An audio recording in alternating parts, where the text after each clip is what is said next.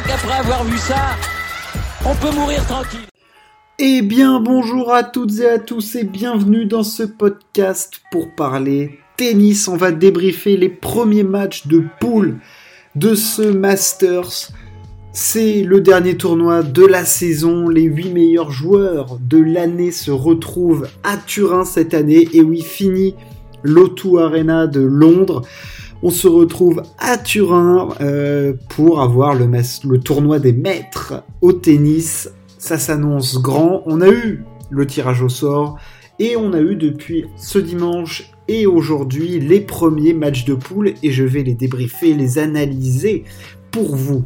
Alors, les deux poules, je les redis, je resitue dans son contexte. On a une première poule avec Zverev, Berrettini, Medvedev et Urkash. Et l'autre avec Tsitsipas, Rublev, Djokovic et Casper Ruud. Voilà, ça jouait dès dimanche dans la poule de Zverev et Medvedev. On va débriefer ces petits matchs tout de suite. Et le premier en date, c'était Danil, le tenant du titre, qui ouvrait le bal face à Hubert Urkacz, le Polonais très en forme ces derniers temps, qui nous avait d'ailleurs fait un très joli match contre Djokovic à Paris-Bercy. Et ça n'a pas été de tout repos pour Danil qui s'est imposé en 3-7 après la perte du premier set au tie-break. Euh, alors, il y a deux façons de voir ce match. Euh, se dire que Danil Medvedev eh ben, a mis un petit peu de temps à rentrer dans son match, et l'autre, c'est de se dire que bah, derrière son service, il a quand même été assez monstrueux. Il a servi 88% de première balle, il a gagné 81% de points derrière, il n'a concédé aucune balle de break. En 3-7, Hubert Urkacz a gagné 20 points sur le service de Medvedev et ne s'est procuré aucune balle de break. Donc, certes, Medvedev a perdu le premier set, il y a eu quelques petites erreurs et il faut dire que Hubert Urkacz a agressé Danil, a trouvé des bonnes zones et l'a vraiment perturbé. Il allait chercher ce premier set, mais le service de Danil faisait trop mal, était trop impressionnant. Et à la longue, au fur et à mesure, Medvedev a lui pris la mesure du service euh, du Polonais. On se voit, ça se vaut. Hein. Medvedev a fait 15 aces, Hubert Urkacz 12. Euh, on connaît la, qualité de retour du Russe. Euh, voilà, Medvedev a vraiment pris la dimension du service de, d'Hubert Urkacz et s'est procuré par la suite des occasions et euh, voilà a pu trouver la faille. Donc bon, victoire, Medvedev qui se met en route. C'est pas encore le grand Danil, mais elle était très importante cette première victoire. Lui qui est dans la défense de son titre, hein, il a gagné 5 matchs de suite l'année dernière, donc là c'est un sixième consécutif. Ça commence à faire un petit peu, encore un top 10 de battu pour, euh, pour le russe. Voilà, félicitations à lui qui rentre dans ce tournoi de la meilleure des façons. L'autre match, alors malheureusement, je vais pas vraiment pouvoir l'analyser, c'est le Zverev Berrettini. Euh, Alexander Zverev jouait face à l'Italien. Alors l'Italien a abandonné blessure aux abdominaux. Euh, lui, il a une vraie blessure aux abdominaux, contrairement à certains, je ne citerai personne. Euh, encore une fois embêté par ses abdos, le pauvre Matteo Berrettini, comme il l'avait été à l'Open d'Australie. Zverev avait fait le taf avant en gagnant ce premier set qu'il a d'abord dominé. Il s'est fait un petit peu peur euh, sur les deux derniers jeux et après dans le tie-break il est, repassé devant. Euh, domination quand même de Zverev hein, globalement euh, sur, le, sur ce premier set, il n'y avait rien à dire, il était très très fort au service, très solide. Bon retour, voilà, je l'ai trouvé faire... Il s'est un petit peu crispé dans, le, dans la fin de ce premier set quand même.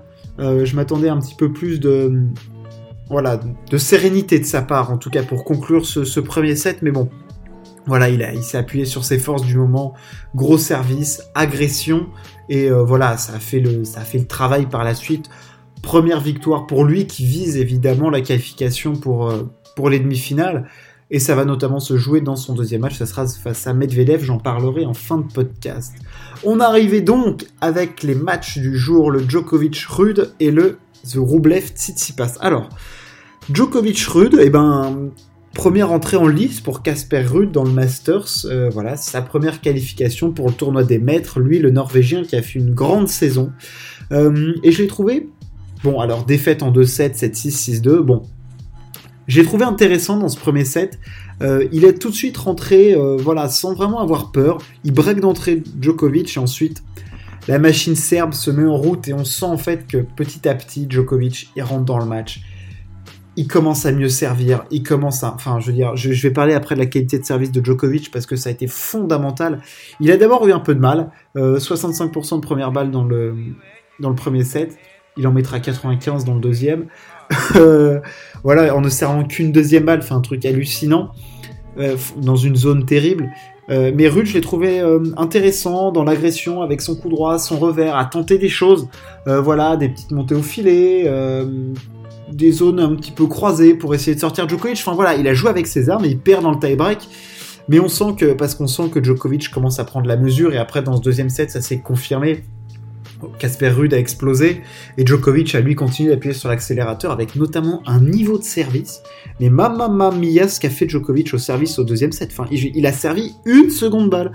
95% de première balle. Est-ce qu'on se rend compte de ce que c'est de la, de la qualité hallucinante du service de Djokovic qui est vraiment devenu une arme de destruction massive, enfin je veux dire, sans servir extrêmement fort, mais avec une précision, avec une variété dans les zones, dans les effets, euh, en fonction de l'adversaire, toujours l'adaptation, enfin, phénoménal au service de Novak Djokovic, et il l'a prouvé face à Casper Ruud, enfin, c'était euh, waouh, quoi, la masterclass au, service de Djokovic dans le deuxième set, enfin, bravo monsieur, bravo, euh, bravo au Serbe, franchement bravo, il a roulé dessus dans le deuxième set, voilà, rien à dire, bonne entrée en matière, enfin, voilà, Casper Ruud sur dur, Autant sur terre battue, je pense qu'il peut lui poser plus de problèmes. Sur dur, Casper Ruud, Djokovic, il se régale, quoi. Enfin, je veux dire, le mec va lui remettre la balle.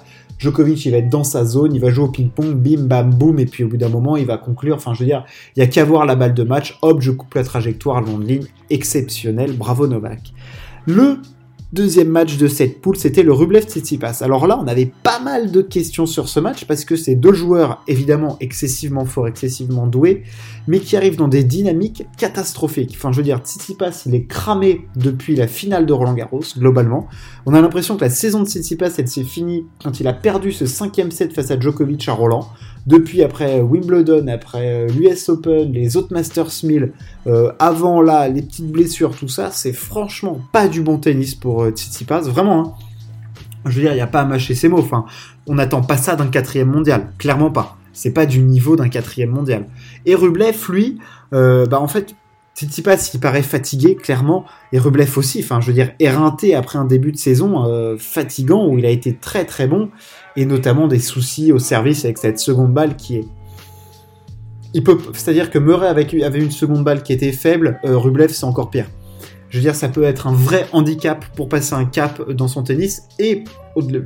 Il peut voir ça autrement, il peut voir ça comme une force, un véritable axe de progression parce que tu ne peux pas te permettre d'avoir cette seconde balle là, mais je vais y revenir.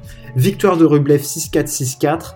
Euh, que dire sur ce match? À part que Tsitsipas, bah c'est pas du, bon Titi pass quoi. Enfin je veux dire beaucoup de fautes, des craquages, il saisit pas les opportunités parce qu'en face on a un Rublev qui fait son match dans le premier set, beaucoup de premières balles et c'est fondamental pour Andrei Rublev parce que cette deuxième balle, enfin je veux dire, Rublev met 4 et 4 à Tsitsipas en gagnant 38% de points derrière sa seconde balle.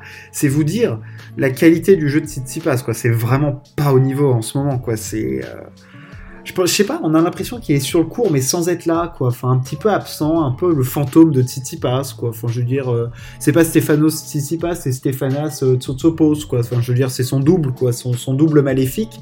Euh, André Rublev, lui, a voilà, fait son match. Beaucoup, très bon dans le premier set au service, et dans le deuxième set, il a juste saisi l'opportunité du fait qu'il était au-dessus de Stefanos aujourd'hui. Enfin, euh, voilà, que ce soit dans les échanges, il faisait moins de fautes, au retour de service, il était meilleur. Et pourtant, la seconde balle de Rublev, qu'est-ce qu'elle est courte. Enfin, je veux dire, c'est terrible, quoi. Pour lui, ça doit être une presque une angoisse. Je dis, enfin, je autant Zverev a une seconde balle, voilà, où il peut faire des fautes, mais quand elle passe, elle est puissante, elle est intéressante. La deuxième balle de Rublev, mais je me dis, mais là, au match face à Djokovic, mais ça va être. Mais qu'est-ce qu'il va prendre? J'ai l'impression que Djokovic peut mettre des retours gagnants sur toutes les secondes balles de Rublev. Enfin, c'est terrible, c'est terrible pour lui, mais voilà, j'ai trouvé bien Rublev dans ce match, euh, agressif comme il sait faire, avec son coup droit très bon dans les décalages long de ligne, euh, dans les décroisés aussi, allant vers l'avant, enfin vraiment, il est allé chercher son match, clairement, et au retour, je l'ai trouvé euh, très intéressant, voilà, à remettre cette balle en jeu, à essayer de sachant les armes de Tsitsipas en ce moment, il s'est dit bah attends, moi je sais quand même que je peux y arriver avec mon jeu à aller le chercher et il allait le chercher en agression, en faisant moins de fautes, en le faisant déjouer. Euh, je l'ai même vu faire quelques petites montées au filet. Enfin voilà, il y avait des choses intéressantes dans le jeu d'Andrei Rublev. Euh, c'était pas flamboyant flamboyant, mais c'était amplement suffisant pour battre euh, Tsitsipas aujourd'hui parce que euh, voilà, Tsitsipas en ce moment il est quand même dans un four terrible. On va passer à l'analyse des matchs de demain. Alors, on aura donc les perdants et les gagnants, et on commencera avec le match des gagnants, qui est le Medvedev-Zverev. Énorme choc entre le numéro 2 et le 3 mondial. Euh, un match qu'on a déjà vu à Paris il y a 10 jours à peu près. Ça va être très intéressant de voir l'adaptation, parce que je pense que là, Daniel Sali, il est reparti sur euh, un bon tennis. Voilà, je le trouve un petit peu moins euh, fringant, disons, depuis, euh, depuis un certain temps. Mais là, voilà, le Masters 1000 de Paris l'a remis dedans, cette finale face à Djokovic. Voilà, il a retrouvé un bon niveau. Il avait surtout mis une pile à Zverev. Et donc, il va falloir voir comment Zverev va digérer ça et va apporter des, comment dire, des solutions à ça. Qu'est-ce qui s'est passé Quand on l'analyse qu'on avait vu, il avait craqué trop vite dans l'échange, il s'était frustré, euh, il était tombé dans le piège de Medvedev de, dans les échanges et tout ça. Et à l'échange, Medvedev, il est plus fort que Zverev. Donc il faut que Zverev arrive à agresser Medvedev vraiment et à être excessivement bon au service. Si Zverev se met à se faire le, ce que j'appelle le mauvais Zverev, hein, c'est, enfin, ce que j'appelle le mauvais Zverev, c'est le Zverev qui se met 1m50, 2m derrière sa ligne et qui fait l'essuie-glace et qui renvoie. Ça, c'est pas le bon Zverev. Le bon Zverev, c'est quand t'es agressif au service, que tu fais mal avec son coup droit, que tu fais mal avec ton revers, vraiment que, que tu vas matraquer l'adversaire parce que t'es es un mec super puissant, qui se déplace vite, qui a une bonne défense quand même, mais qui est en agression. Il met un poids dans la balle, euh, Zverev, c'est impressionnant. il faut qu'il l'agresse, Medvedev. Voilà. Qui trouve, comme il sait faire, et comme il peut faire avec son revers, des zones encore plus croisées, des zones encore plus croisées avec son coup droit. Voilà, je trouve qu'une des clés, je le vois souvent avec Djokovic sur Medvedev, s'il peut arriver sur des en croisé à jouer un petit peu bombé sur le coup droit de Medvedev. Voilà, je trouve que le Russe est un petit peu embêté parfois sur ces euh, balles-là avec sa technique de coup droit. Alors certes, son plan de frappe est toujours très bon, mais voilà, à rentrer bombé sur le service de Medvedev et tout ça, Zverev, faut qu'il abrège les échanges, sinon il ne peut pas battre Medvedev. Enfin, s'il peut, mais ça sera plus difficile parce que Medvedev, on sait ce qu'il va faire. Agression au service. Euh, je vais glisser des babales. Euh, un petit coup mou, un petit coup long de ligne, un petit coup croisé, un petit coup long, un petit coup court. Euh, je vais te faire, te glisser une amortie parce que j'apporte des nouveautés dans mon jeu. Je vais monter au filet. Euh, tiens, un coup je vais faire une balle molle, un coup je vais faire une balle vive. voilà, il va faire tout ce que Zverev n'aime pas, c'est-à-dire que Zverev il aime quand ça va être de la cadence. Bam, bam, bam. Medvedev, il va lui glisser les petites babales comme il fait, et ça va être très intéressant de voir ça. Alors là, je mets quand même maintenant un avantage à Medvedev, clairement, euh, mais j'ai hâte de voir, du coup, ça va être très intéressant de voir la réponse tactique de, de Zverev là-dessus, parce que il peut vraiment lui apporter, euh, apporter quelque chose, et on peut avoir un très grand match. L'autre match, je sais même pas s'il aura lieu, est-ce que Sinner va prendre la place de Berrettini, parce que bon, s'il a une vraie blessure aux abdos, Berrettini, il peut pas servir, il peut pas défendre ses chances. Euh, mais quoi qu'il arrive, je vois Urkash passer, euh, que ce soit face à Berrettini ou Sinner, je mets Urkash. Euh, je trouve hyper intéressant le polonais. Vraiment, c'est ma surprise de l'année et ma satisfaction. Enfin, voilà, je trouve que c'est pas qu'un serveur. Enfin, je veux dire, avec son revers, il fait des choses folles. Euh, dans le jeu, eh ben, il va agresser avec son coup droit, il va chercher des choses. Enfin, vraiment, et il crée du jeu. Il a pas peur d'y aller. Enfin, vraiment, Uber Urkash, regardez-le, c'est très très intéressant ce qu'il produit. On va suivre tout ça demain, on débriefera ça et on analysera les matchs de mardi. Merci de m'avoir écouté, on se retrouve très très vite. Ciao, à plus